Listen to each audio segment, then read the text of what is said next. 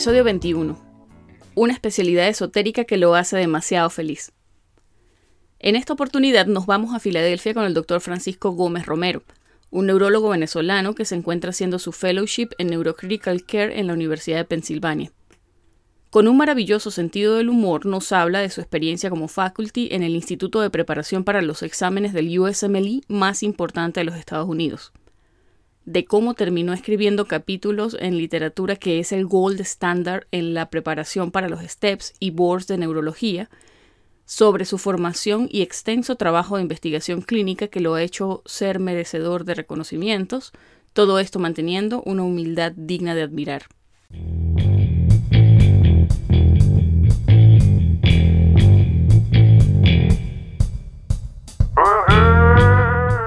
Estás escuchando Pluripotenciales, el podcast de la doctora Sheila Toro.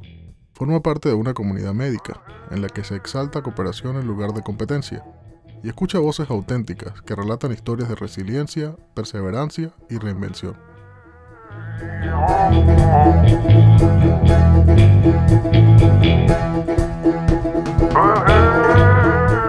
Mira, ¿Cisco o Francisco? Cisco. ¿Y por qué Cisco y no Francisco? No sé, ese sobrenombre me lo pusieron cuando tenía como 12 años Y se quedó pegado. y se quedó pegado. Sí, como cortarlo. Así que Sí. Cisco será. Mira, Cisco, cuando tú me contactaste, tú muy orgulloso de entrada me dijiste que tú eras un caraqueño varguista. Y yo, no, bueno, yo te contaba, o sea, muchas veces yo aquí me he puesto súper pasional sobre mi universidad y quisiera darte la oportunidad de hacer lo mismo. Así que, ¿qué significa para ti ser varguista? Bueno, la, la UCB tiene dos escuelas de medicina, la Vargas y la Rossetti, y hay un poquito de rivalidad entre, la, entre las escuelas. Esto, Ok. y para mí ser varguista es siempre llevar como esa, como ese honor así de que tienes que hacer las cosas bien porque no, no eres tú nada más, pues eres el único venezolano que hay ahí y el único varguista y tienes que, que dejar en alto tu, tu pedigrí, pues. Está bien. Rivalidad. ¿Y qué tipo de rivalidad? Ahora siento curiosidad por eso. Bueno, sabes, siempre que hay dos escuelas que hacen lo mismo, hay rivalidad. Esto siempre discutimos que cuál escuela es mejor, si la Vargas o la Rossetti. Entiendo, entiendo, entiendo. Bueno, yo te dije, yo soy Yulandina, yo, yo, bueno, tengo en teoría una sola escuela con muchos núcleos en distintas ciudades, pero, pero sí, nosotros no, no sé. No, así que no tenían rivalidad entre los núcleos. Cuye, yo no creo, bueno, no sé de nuevo, o sea, es que yo soy medio despistada. Entonces, probablemente voy a preguntar, voy a preguntar porque sí, a veces yo no me doy cuenta de las cosas que pasan a mi alrededor, lo reconozco. Pero sí, definitivamente voy a preguntar. Mira, entiendo que tú egresaste en el 2010 Sí. de ahí, de la UCB, de, de tu querida Escuela Vargas, y un par de años después comenzaste tu preparación para los STEPS en Kaplan en Newark. Sí. ¿Por qué Estados Unidos? ¿Por qué habiendo tantas posibilidades tú dijiste, mira, me voy a ir para allá? Bueno, eh, yo al principio no, no tenía pensado irme de Venezuela. O sea, yo me fui en 2012 cuando no teníamos ni idea de lo mal que se podían poner las cosas. Y yo quería ser cirujano, de hecho. Quería quedarme en Venezuela y ser cirujano, preferiblemente en el Pérez Carreño. ¿Ok?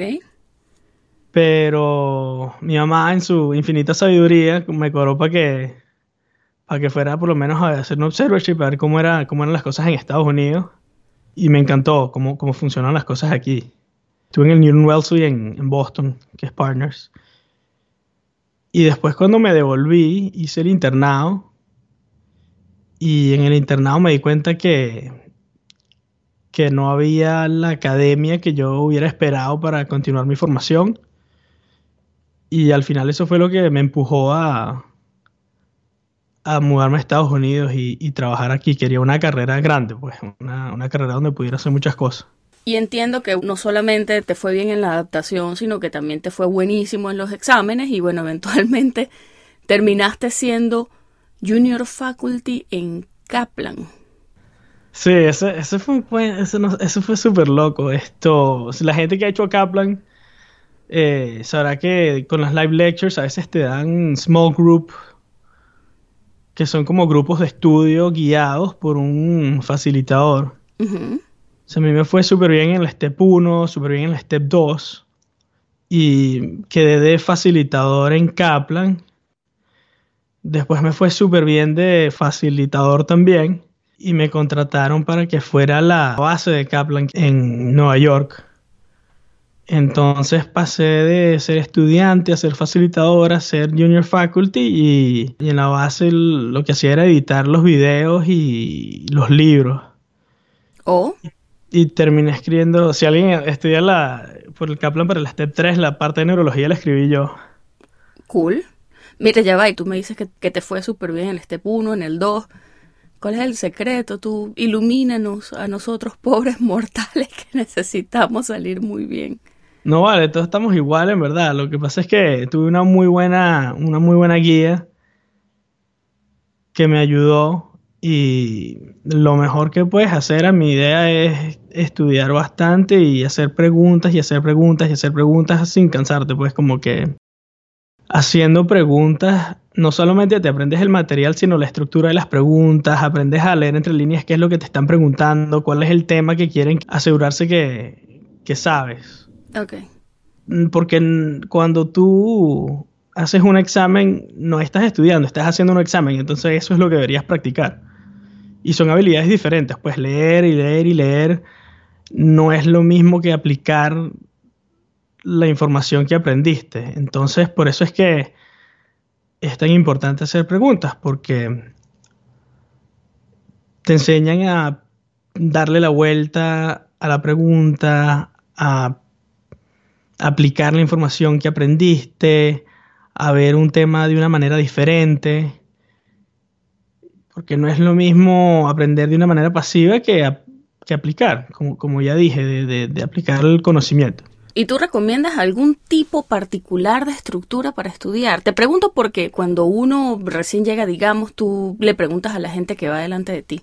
Y por lo general comparten contigo cosas bien estructuradas que, que a veces suenan como a recetas de cocina específicas. Mira, tú léete tal libro, tienes que leer tantas páginas diarias, después te lees tal libro, después ves tales videos, después haces tal banco de preguntas, después lees tal libro, después haces tal banco de preguntas.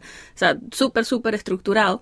Y bueno, yo entiendo que hay gente que en eso le funciona, pero a mí, a mí en particular, no tanto.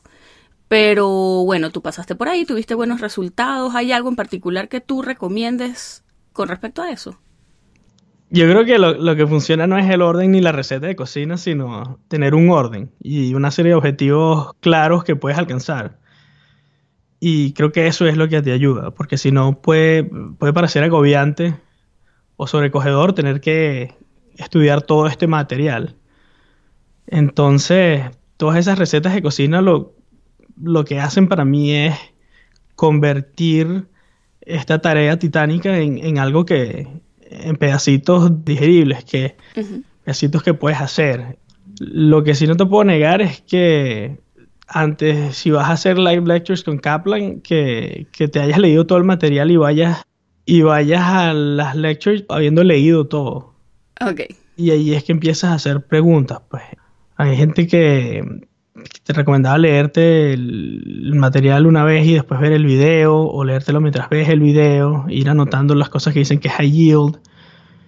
Todo el mundo tiene un estilo de estudio diferente, pero con tal de que tengas, o sea, que no pierdas el, de, de vista el objetivo y, y pongas el trabajo, yo creo que no, cada quien consigue la receta de cocina que más le funciona, pero es bueno tener tus objetivos escritos y pautados para que puedas alcanzarlos. Y tú lo hiciste, y de hecho, bueno, te fue bien, como dices, en los exámenes, y quedaste en neurología, que entiendo que es una de las residencias a las que puede ser difícil entrar. De hecho, creo que eres la primera persona que conozco que está en neurología. Lo que sí conozco es gente que quiere entrar a neurología y bueno, le está echando un camión, paselo pues, pero todavía no ha hecho match. Tú hiciste match en Rutgers University, en. New Jersey. ¿Por qué neurología? Ver, esa, esa es una pregunta que me han hecho tantas veces Bueno, en tantas entrevistas. Bueno, entonces tienes práctica respondiéndola. Eso es lo primero que te preguntan, ¿y por qué neurología? Sí, es que como, no sé, parece que es como una de las formas más simples de, ¿sabes? Conocer la gente no tanto por lo que dice, sino la forma en la que lo dice. Claro, claro, no, y, es una pregunta bastante válida, porque neurología es una subespecialidad bastante esotérica para muchos. bueno, vamos a psicoanalizarte. ¿Por qué neurología? Eh, no estaba preparado para, para un psicoanálisis. Pero neurología es, primero que no la dan en todas las universidades en Estados Unidos, es gente que se gradúa de, de, la escuela, de la Escuela de Medicina en Estados Unidos y no vio neurología. Y nosotros hicimos un estudio, sí, uno de mis compañeros hizo un estudio bastante interesante en el que, en el que ella consiguió que neurología es la subespecialidad con la que las demás especialidades se sienten menos cómodas. Oh. Porque les parece muy esotérico. Entonces, tienden a consultar bastante para, trastornos neurológicos porque no se sienten cómodos. Ya va, esotéricos, ¿a qué te refieres con esotérico? Bueno, a mucha gente le parece que neurología es una cosa misteriosa ahí en la cabeza. Y creo que todo el mundo estuvo, los que vieron neurología, y yo creo que en Venezuela todos vemos neurología. Creo que todos quedaron traumatizados con los cortes de, la base de cráneo. Yo quedé traumatizada con las vías. Y, ah, y, los tractos y, la médula y, como nadie, nadie se siente muy cómodo con eso, lo cual es muy comprensible.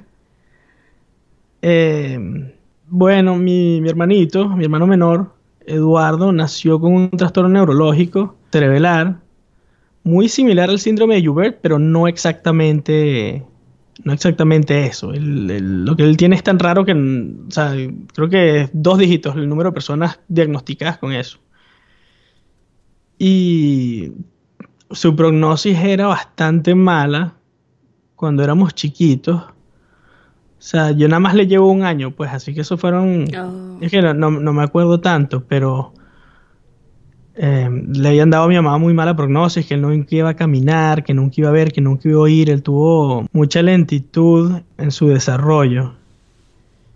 Y mi hermanito hoy tiene, si yo tengo 33, él tiene 30, 31, 32 tiene ahorita. Y él toca piano, está en la universidad, trabaja, es, autosuficiente, tiene sus amigos, tiene una vida, pues. Qué fino. Entonces, para mí siempre fue un poquito diferente la visión que tenía de los trastornos neurológicos porque vi una mejoría que había sido como que descrita como imposible, pues. Ok.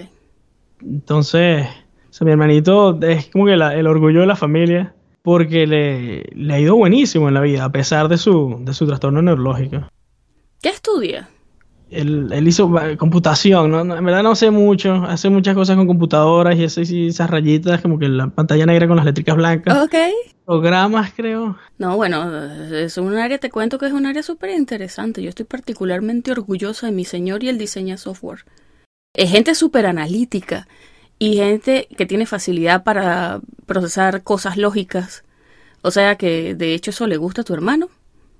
Sí. Así que sí, o sea, entiendo por qué lo del orgullo de la familia. Tenía otra razón que, que creo que fue más directa. Cuando yo tenía, estaba terminando el colegio, cuando tenía 18 años, mi papá le descubrieron cáncer de pulmón y tenía varias metástasis, incluyendo cerebro, pero una vez estábamos en la casa y yo estaba en el colegio todavía y le di un ACB. Entonces quedó, o sea, un ACB, me imagino que fue de la, de la cerebral media derecha, porque él después podía, todavía podía hablar. Y bueno, o sea, él, él murió y con, con, la, con la plegia del lado izquierdo, con la hemiplegia. Y muchos, muchos años después, ya estaba, ya estaba yo aquí, estaba viviendo en, en, las afueras de Filadelfia, en casa de mi, de mi concuñado. Y de alguna manera mandando email locos, buscando observerships, como, como todo el mundo hace, me aceptaron para ir a, a la Universidad de Oregon, en Oregon, en el Oregon Health, Health Science University, para radiología intervencionista. Yo no tenía ningún interés en eso, pero me, me parecía tan, tan del futuro, viniendo de Venezuela que quería ver cómo era. Y eso fue lo que les puse en el email. Y que, man, esta, esto no me lo hubiera imaginado. O sea, nada más quiero ver cómo es. Y dentro de la división de radiología intervencionista tenían neurointervencionismo. cuando literalmente te meten un catéter y, y perdón, en español, un catéter y te, y, te literalmente te sacan el trombo que, te está causando el ACV. Y eso para mí fue como una epifanía, como, ya, bro, pueden hacer esto. Literalmente pueden hacer esto y, y, ¿sabes? Si eso hubiera existido en Venezuela, a lo mejor hubiéramos podido ayudar a mi papá. Y esa así, ahí terminé como que, no, que tenía opción, pues tenía que hacer neurología. Y eso fue lo que terminé haciendo. Eh, mira, ¿cómo fue tu experiencia en la residencia particularmente? Te pregunto por varias razones. O sea, tú, como dijiste, bueno, querías neurología. Me dices que no son tantos los programas, mucha gente aquí en particular no lo ha ni siquiera, sabes, nunca ha rotado por un servicio de neurología. Entiendo también que en los posgrados universitarios a veces puede ser más difícil entrar, pero bueno, ¿cómo fue tu experiencia en esa, en esa residencia? mi, residencia yo, yo la pasé muy bien, en verdad, fui muy feliz. Mi programa era super IMG friendly. Entonces, mi mejor amigo ahí era un dominicano que, que, que era, ¿sabes? También le gustaba echarse palos y... era mi mejor amigo. Y teníamos otros, un man de su año y otro del año más arriba que eran unos, unos etíopes. Eran demasiado buena gente, éramos para arriba y para abajo. Y tenía otro pana que era que él es de, creo que es de Jordán, y que fue como un poquito como un mentor para mí. El primer año de internado fue súper rudo, porque, o sea, pasas de, ser estudiante y, haber hecho Kaplan y, y, más o menos hacer las cosas a tu paso a no tener control de tu tiempo. Y eso creo que fue para mí lo más difícil, ¿sabes? No, no podía planear ah, cosas a mediano largo plazo porque no sabía cuándo iba a estar de guardia, etcétera, etcétera. Pero en verdad me fue excelente en mi, en mi residencia. En primer año, mm, el chamo que estaba dos años arriba mío, el, Mo, Mohamed, ellos estaban escribiendo un libro de neurología para estudiar para los boards y me puso en contacto con su mentor que al principio no quería trabajar conmigo porque era un interno, pero me dieron un chance para escribir un capítulo para el libro, nada más porque tenían la experiencia como editor en Kaplan y me terminó yendo excelente. Terminé escribiendo seis capítulos como interno para el libro que usan los, los neurólogos cuando se gradúan para, para hacerse board certified. Oh. Entonces, pero eso fue un desastre, o sea, tenía todos los días, era como tener dos trabajos, como que salía de la guardia y me quedaba en el hospital hasta el lunes de la mañana escribiendo mi libro, pero valió la pena, aprendí muchísimo, y no sé, me gusta pensar que a lo mejor en algún lado alguien leyó algo que, yo escribí y, lo ayudó a hacer su examen, pues aprendió algo. Sí, no, no, es que es una oportunidad súper fina y a nivel de, bueno, sabes, de currículum, uno que se la pasa así como que tratando de, sumar cosas como para que, no sé, te hagan un mejor candidato para lo que sea que, que, vayas a aplicar, porque uno en medicina se la vive aplicando cosas, yo no sé en qué punto se acaba, pero bueno, de hecho, tú en teoría estás cerca de que se acabe porque ya estás haciendo tu fellow, ahorita estás en Filadelfia y bueno, en teoría este año lo terminas, así que ha sido una experiencia similar o distinta a la de la residencia y bueno, ¿de qué forma? Lo que pasa es que yo escogí un fellow que para mí ha sido súper difícil porque yo estoy haciendo neurointensivo en, en la Universidad de Pensilvania y básicamente neurocritical care o cuidados neurocríticos, eh, tienes que ser un neurólogo y al mismo tiempo un intensivista. Entonces tienes que, bueno, fue aprender mucha medicina. Muchísima medicina crítica porque neurología es más, más que todo outpatient. Ah, ¿Cómo se dice eso? Más que todo... Eh, sí, como consulta externa, diría uno. Sí, neurología tiene mucha consulta externa y es un servicio muy de consultas. Esto, tuve la suerte que en donde estaba en Rutgers tuvimos muchísimo entrenamiento en, en ACB y teníamos un programa de neurointervencionalismo bastante fuerte. Y éramos consultantes para, la, para el ICU y el Neuro ICU, que era abierto para todos los casos. Entonces teníamos una experiencia bastante amplia. Pero es, muy diferente cuidados neurointensivos de neurología. Es, es como un mundo, un mundo completamente nuevo que tuve que aprender y en verdad me encanta, o sea, no, no, no me arrepiento para nada, amo lo que hago, me encantan mis, mis attending también que son extremadamente académicos, el programa es súper benigno, estoy estoy súper feliz donde estoy, en verdad, quisiera, voy a intentar repetir segundo año para... Ok. Para que, no, mentira, pero ha sido como, como, no sé, cuando, sin ponerse cursi, no, pero cuando, cuando Aladino recogía a la princesa en el, en la alfombra voladora y mira, este es el mundo nuevo, así me Un sentí en la... mundo Sí, ideal. Así mismo, el mundo ideal, no voy a cantar porque me va a salir malísimo, pero así viendo el mundo nuevo, que era cuidados no intensivos y, y me ha encantado. Y he podido hacer investigaciones que no podía haber, no podría haber hecho en ningún otro lado en el mundo. ¿En qué mundo mueves tú tu investigación? ¿Qué tipo de temas investigas? Son tantos. Bueno, dale, tenemos tiempo. A ver, cuando estaba en la residencia hice mucho, muchas investigaciones en neuromuscular, porque esa era la especialización de mi mentor. Entonces hicimos un sinfín de, de pósters y abstractos investigaciones sobre Guillain Barré. Esto, eventualmente pasé de ser el que, o sea, me, me dieron mi propio equipo y empecé a diseñar las investigaciones un poquito más para alineadas con neurocrítico. O sea, hicimos factores de, riesgo de intubación en gente con debilidad adquirida en el ICU. Esos fueron los últimos tres mejores abstractos que hice. En cuarto año terminé siendo el... O sea, como que ya estaba bastante ducho en diseño de estudios, entonces eh, era el mentor de mis juniors, de los de tercer año, los de segundo año, en hacer sus propias investigaciones. Entonces hicimos un par de papers en la utilidad de... Papers, no, perdón, un par de abstractos que, que presentamos, no hemos, no hemos terminado los papers, sobre la utilidad de los antiepilépticos en hemorragia cerebral. Y eso lo sacamos creo que un poquito antes que saliera en el AAN Journal que la fenotidiina puede que empeore los outcomes. ¿Cómo se dice outcomes? Ay, ay, Dios mío. Que la fenit- puede que la fenitoína empeore la, La progre- No, ya va. El pronóstico. El pronóstico de los pacientes, que lo- los que reciben fenitoína les va peor a los seis meses que los que no. Entonces, yo siempre intento no, no dar antiepilépticos preventivos en, en pacientes con, con hemorragia porque no, por lo menos mis datos no, no dieron y, y es el consenso general ahora, pues. Ok. Esto, ese año me, me gané un premio del ¿cómo de mejor trabajo de quality improvement porque esa era una discusión que siempre teníamos en ese hospital y estuvo bien. Lo, lo, lo hicieron mis, mis juniors. O sea que tu trabajo básicamente cambió la conducta que se tomaba en NeuroUCI, pues. Al- algo así, depende de, de la técnica. De- Ok.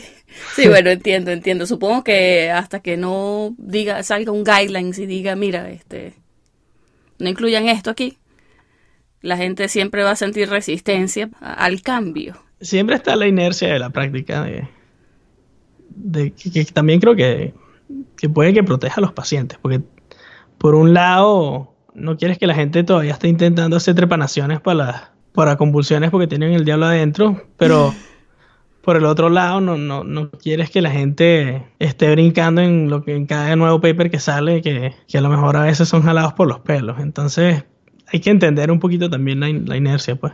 Sí, sí, claro. Investigación por lo general significa que tú tienes intereses en cierta área y por lo general la gente quiere seguir moviendo su carrera en esa dirección. Sí. ¿Qué planes tienes tú para cuando termines tu fellow? Ah, ya, déjame contarte mi mejor investigación. Ay, por supuesto, cuéntamelo, cuéntamelo.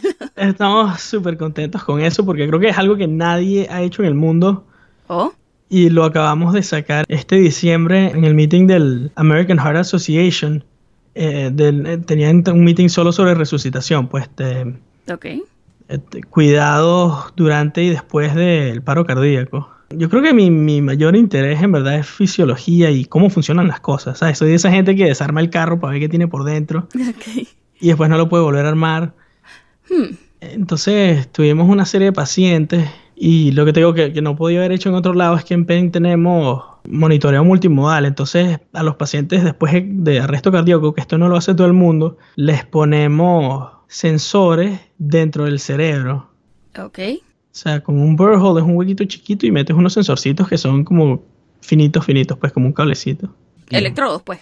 No, un termómetro, un, un barómetro. Ok, sensores de presión.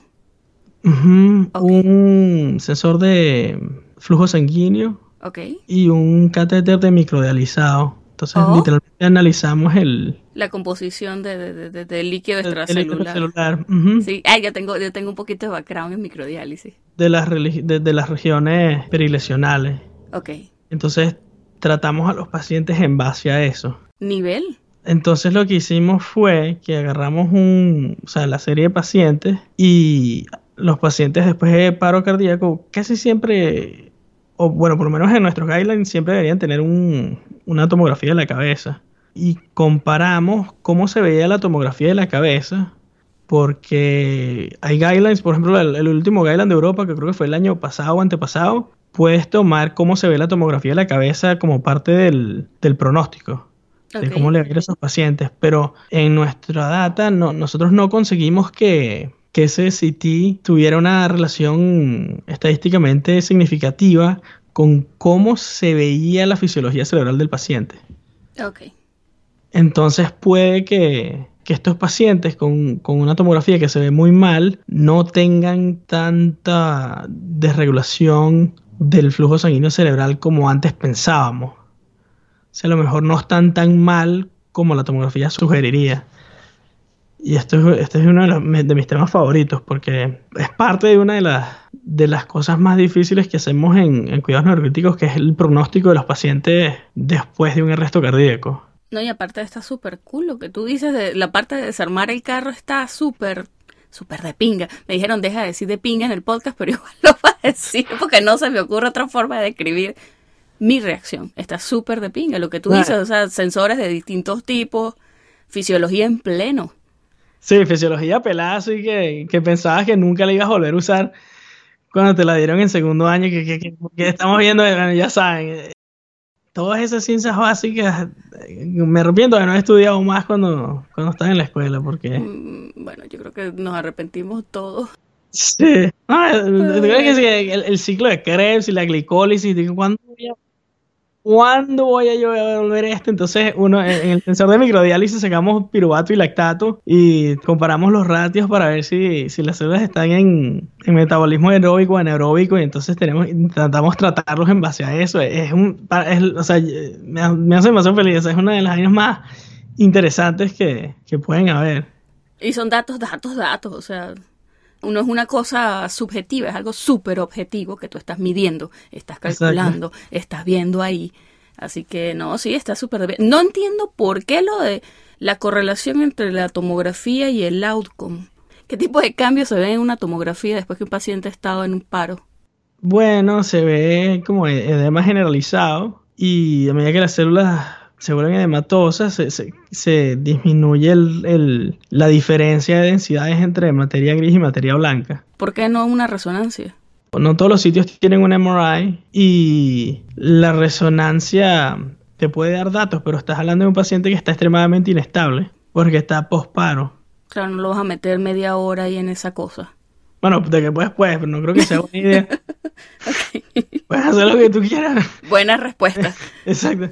Y también se ha demostrado en los MRI que, que que aparte, o sea, o por lo menos con los strokes, que parte del edema que uno ve es reversible, ¿no? Ya, ya sabemos eso.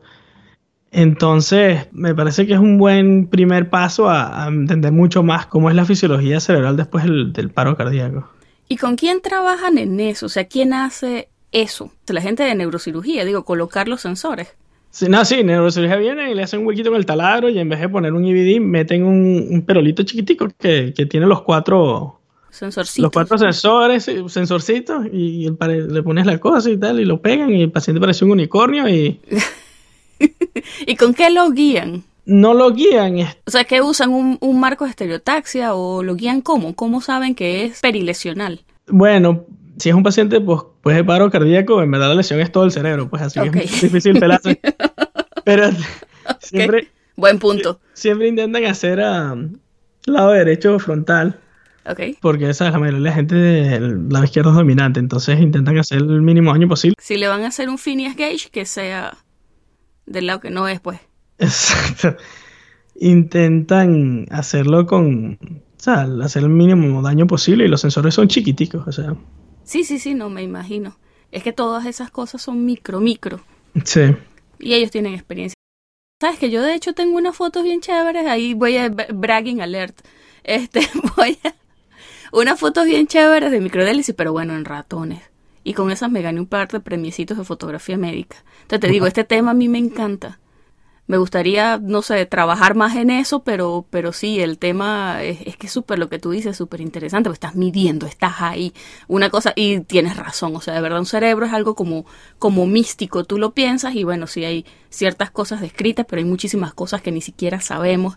Vasos los que tienen que ver con, con el drenaje linfático del cerebro, unas ah, cositas que, que, ni siquiera sabían que estaban y, las descubrieron hace poco. O sea, dentro de todo el cerebro es una cosa misteriosa, porque, bueno, no sé, y si te vas a algo mucho más místico todavía, tienes quién eres tú, tu cerebro, tu alma, o sea que si el alma existe a lo mejor está en tu cerebro, pero en ciertas lesiones las personas cambian, o sea que el alma no es el alma, yo no sé, yo sé que es medio rebuscado, pero sí, tal cual, el cerebro es una cosa medio mística y elevada que, que bueno, mi respeto, es un área súper interesante y tú estás ahí aprendiendo, así que ya luego... Me... ¿Qué, ¿Qué es para ti el alma, en serio? Tú que has tenido que ver con eso, tú a lo mejor me puedes dar una buena respuesta, porque si le pregunto a una persona, no sé, religiosa, pues probablemente me dé una respuesta que a mí no me convenza. Verga, eso me recuerda a un, un chiste que estaba contando un anestesiólogo ya estos días, cuando, cuando trabajaba con su amigo neurocirujano y que, para cuidado y le quitas el alma ahí. Bueno, es que el cerebro, chamo. Para mí soy, yo soy mi cerebro. Pero entonces, bueno, vienen las cosas que tal cual, o sea, pasan cosas, hay lesiones, entonces tú dejas de ser tú, o sea, o no. Yo, yo soy medio existencialista. Sí, no sé, es una, es como el, ¿cómo es la, palabra del, barco de Teseo? O sea, si le vas cambiando las oh, partes tanto que ya ninguna de las partes originales es el mismo. Es el mismo barco, o sea. Exacto, y no sé qué decirte respecto al barco de Teseo y las lesiones cerebrales, porque si estás consciente y estás caminando, pero no eres la misma persona que eres cuando entraste, no sé si eres la misma persona, igual que el barco de Teseo. Ya no sé, a lo mejor nos estamos enrollando, a lo mejor a fin de cuentas de verdad el alma no existe y nosotros somos nuestras neuronas y ya. Pero bueno, no sé, hay todo un... La, la cultura, la poesía, la, las letras en general, la música, arte, religión, todas esas cosas se desarrollan alrededor de la creencia de que tenemos, ¿sabes? Algo más aparte de neuronas. Pero bueno, tú me dices si, lo, si encuentras ese algo más después con esos sensores. Claro, sí, el, el almómetro. ¿Te imaginas? No sé, una vez puse a hablar con mis estudiantes de lo fascinante que es neurología, que tenemos en el hemisferio izquierdo los áreas de Wernicke, el de Broca, todas esas conexiones para hablar y para el lenguaje y para leer. Y ahí tenemos, como tú dices, teatro, poesía, cuentos, tantas cosas que, que salen nada más de ese pedacito del cerebro. A mí me gustan mucho las plumas, las plumas fuentes. Y tienes industrias de plumas fuentes, plumas big, tintas de todos los colores, papel de todos los colores. Tienes mensajitos de texto y todo eso nada más por un pedacito de cerebro que adaptó el mundo. O sea, el mundo se adaptó. El mundo entero lo, lo, lo, adaptamos para ese pedacito del cerebro que es el lenguaje, ¿no? La, la información. O sea, eso me parece súper interesante. Lo es esto es conversación de pegados. Sí, eh, no, ya pegar. Pero a ver. Edición especial de, los, de los pluripotenciales. Edición especial pluripotencial de pegado. Y aquí son las 11 de la mañana, tú estás mediodía y estás de posguardia. Así que definitivamente no, no hay nada por ahí de eso. No, no, estoy, estoy de. Está investigación y mañana empiezo anoche. Estás adaptando, estás empezando a adaptar tu horario para... No, Exacto. No, estás de posguardia. Estoy un poquito delirante porque me estuve despierto hasta las 4 de la mañana. A su mecha. Bueno, en fin. Ya tú me, me, hablaste de tu investigación, pero, pero no me respondiste la pregunta de qué planes tienes para después del fellow. Así que me la estás debiendo. Esa pregunta está en veremos ahorita porque había firmado un contrato con la Universidad de Missouri Estoy súper contento de ir ahí, pero yo soy J1 y me negaron el waiver en Missouri. Mm. No sabía que era posible. Yo honestamente pensé que después que tú hacías el contrato, el hospital tenía la potestad de, mira, esta es la persona que yo quiero, denle el waiver y ya. Bueno, yo pensaba igual, pero Wow. Parece que en Missouri querían más médicos primarios que, ¿sabes? Es entendible, pues no puedes hacer un sistema médico sin base. Sí. Si no es como un castillo de naipes, pero ahorita estoy aplicando una visa o poniendo mis cosas en orden. Ah, bueno. Éxito con eso. He conocido Sí. muchas personas a quienes le ha ido bien de esa manera. No sé, yo espero que con, con todas las investigaciones que he hecho me salga, porque he hecho bastante. Y estás tratando de encontrar el alma con un sensor, así que es prometedor. Este anteproyecto. Bueno, te, te- dejo la idea ahí flotando por si la quieres agarrar. No, no voy a cobrar regalías ni nada, yo solo la dejo ahí. Ok. Pero bueno, suerte entonces con tu aplicación para lo del waiver. Sí, Porque de verdad, Naguará, o sea, yo no, te lo juro, es la primera vez que escucho eso. Yo pensé que después que tú le hacías, bueno, tú como hospital le hacías el sponsor a un candidato, era casi que seguro que, No, a- a- a varios amigos se la negaron este año. wow. Varios amigos que, que eran, son subespecialistas como yo, pues. Entonces parece que hay un push a, a mejorar el, el acceso a, al healthcare en la población y parece que está bien. Sí. Te digo suerte, suerte con eso. Y mira, para cerrar, porque yo sé que tú tienes que volver a descansar de tu madruganazo. Y voy a aprovechar que tú tienes todo ese background, ¿sabes? Escribiendo libros y escribiendo material de estudio para STEPS y para boards. Y te voy a pedir que le des a esos médicos que están preparándose para exámenes un consejo. O sea, hagan preguntas, apliquen la información que han aprendido. Va a salir un first aid solo de neurología. O Creo que este año el que viene yo fui el editor faculty de ese, de ese libro, entonces es bueno. no lo ponemos en duda. Ahora hay que leerlo, aunque sea por chisme. sí, por chisme. Aunque sea por chisme. Está buenísimo.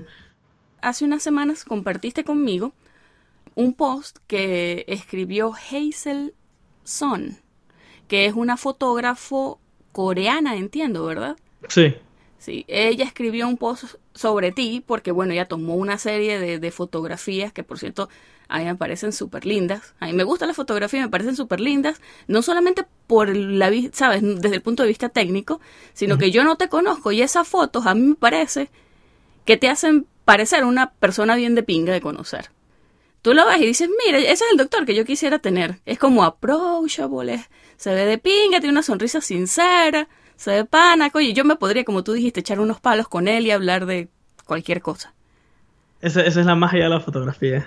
Bueno, no, no, no sé, no, lo digo porque, bueno, no, yo a pesar de que soy una persona, bueno, brillante, talentosa, hermosa, físicamente y espiritualmente, en mis fotos yo, yo salgo terrible. Yo no fotografo. Mira, yo fotografío, yo soy la persona menos fotogénica de la faz de la Tierra. Modestia aparte. No, qué modestia.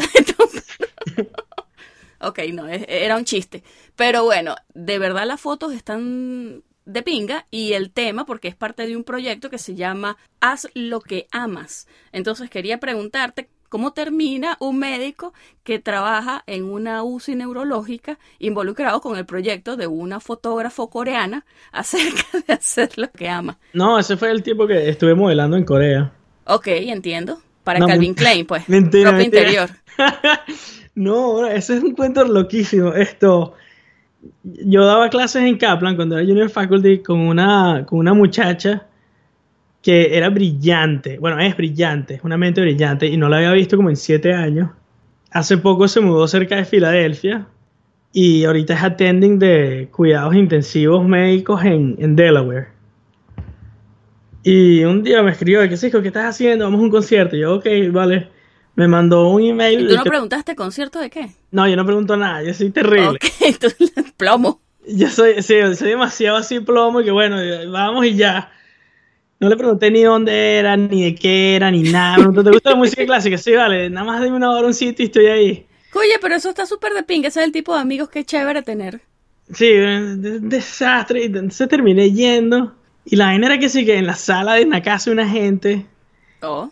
Y dos rusos con unas guitarritas locas ahí. Una, uno era como un cuatro más chiquito y el otro era como un cuatro, pero la parte de abajo de un triángulo. Se llama dombra y son como que instrumentos rusos clásicos. Qué bohemio. No, ah, era gente normal, pero en verdad eso me pasa por no saber leer, porque no leí ni nada de lo que me escribió. Na- Nada más porque apenas vi un número, dice, ah, esa es la hora y la dirección. Ok, fino, voy. Entonces estaba con mi amiga, que, que es muy bonita, y viene la fotógrafa y le pregunta, mira, tú, tú haces modelaje, y que sí. Oh, Y entonces y como que me empezó a preguntar a mí también y tal, y terminamos haciendo la... Ella también tiene una sesión de fotos con ella. Y así fue como conocí la fotógrafa en la sala de una gente en un concierto. ella simplemente llegó a ustedes y les dijo, mira, este, les puedo tomar una foto. Algo así, ¿no? completamente fortuito. Bueno, como pasan las mejores cosas en la vida. En verdad sí, fue súper cool. ¿Y dónde tomó la foto? ¿En el hospital? En el hospital, sí. Ese día como que imagínate, llegué a la unidad y, y con la fotógrafa y que lo importante, y los paparazzi. vaina. Oh, Y ese día se rieron y se rieron también, qué risa ese día. ay, la gente no respeta, vale. Sí, No, no, no, la, la sesión quedó, bueno, yo, yo vi algunas fotografías blanco y negro color, de hecho la foto que vamos a usar en este episodio para promoción la tomó ella, Hazel Som, que de hecho es una fotógrafo profesional coreana, así que yo me siento honrada, sí. Súper cool. Y mejor usar la- la- las que están en blanco y negro, porque ese estetoscopio no era mío, era rosado. Y en verdad no estoy seguro de quién era, lo cogí cuando lo vi por ahí para salir. Ok, esa es la aplicación. Entonces vamos a usar la de blanco y negro para que nadie se entere que tú tenías un estetoscopio rosado. Exacto. Ok, perfecto, nadie se va a enterar. Qué risa, eso fue, eso fue una vaina tan loca. Bueno, eso es lo que pasa cuando sales al mundo. ¿Cómo es la palabra esa? Serendipity. ¿Tiene, ¿Tiene traducción en español? Cuye, yo no sé, yo no, no, yo creo que no tiene traducción, pero puedes hablar de la definición. Ay, no sé, serendi- serendipity sería un evento fortuito con un outcome muy positivo. Sí, es como una coincidencia feliz, una cosa así. Una feliz coincidencia, sí. Sí, no tengo ni idea. Yo creo que en español también se llama serendipidad o algo así. O sea, creo que la palabra es la que es y ya. No sé, mi vida ha sido una, una serie de, de eventos afortunados. Con un outcome feliz. Con un outcome feliz. Eso está fino porque dicen que, ¿cómo es que la suerte no existe? Sino que es preparación cuando se encuentra con oportunidad. Bueno, no sé si se traduce así, en inglés tiene más sentido. Sí, sí. ¿Cómo, cómo? Sí, es algo así. Cuando, eh, cuando la oportunidad se encuentra, no, cuando la prepa eh, well, preparation meets opportunity, algo así. Por ahí va la cosa.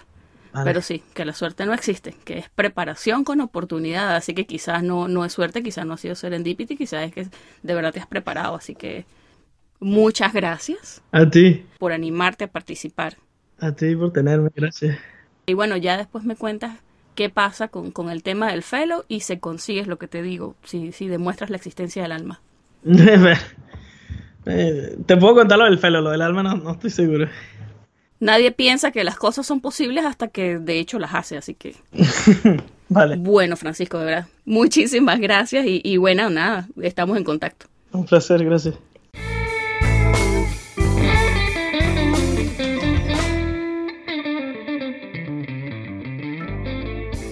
Esta fue la conversación que sostuve con el doctor Francisco Gómez Romero desde Filadelfia. Si te gustó este episodio, compártelo con tus amigos y no olvides que puedes encontrarnos en pluripotenciales.com y las distintas plataformas de streaming. Desde Houston, Texas, en los Estados Unidos, y como siempre deseándoles el mayor de los éxitos, se despide su colega Sheila Toro.